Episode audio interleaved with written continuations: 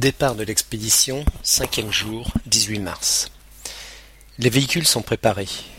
La Studebaker 1962 pour les bagages, la Ford 4x4 pour le reste, nous.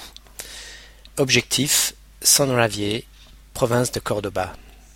Nous traversons des contrées superbes. Le col El Condor, Santa Rosa, les hauts plateaux sont arides et rocailleux, ça donne envie d'être bergère. Christophe fait un petit vol de nuit. Après une course hasardeuse entre les rochers, on le récupère trois épingles plus bas. Nous arrivons de nuit à notre destination, où l'hostellerie est accueillante et le repas succulent.